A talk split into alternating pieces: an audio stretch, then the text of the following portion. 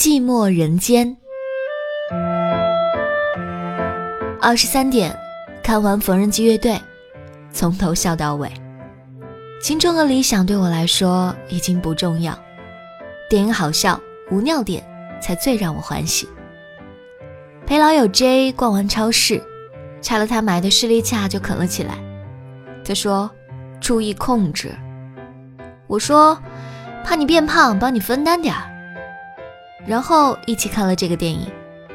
我没有多少对话，基本就是：“喝水吗？我去买水。”“嗯，那我去换票。”“你先进去，我去下洗手间。”“嗯，我帮你拿着包。”哈哈哈哈哈哈！全场。这挺好看的，是的呢。送你进去，好，路上慢点，再见，拜。有时候会有一个人看电影的错觉，但这些细碎对话不会让人寂寞。有朋友在聚会后私信我，关心我是否心情不好的时候，我深受感动。我知道他很细心。便也会关心其他朋友。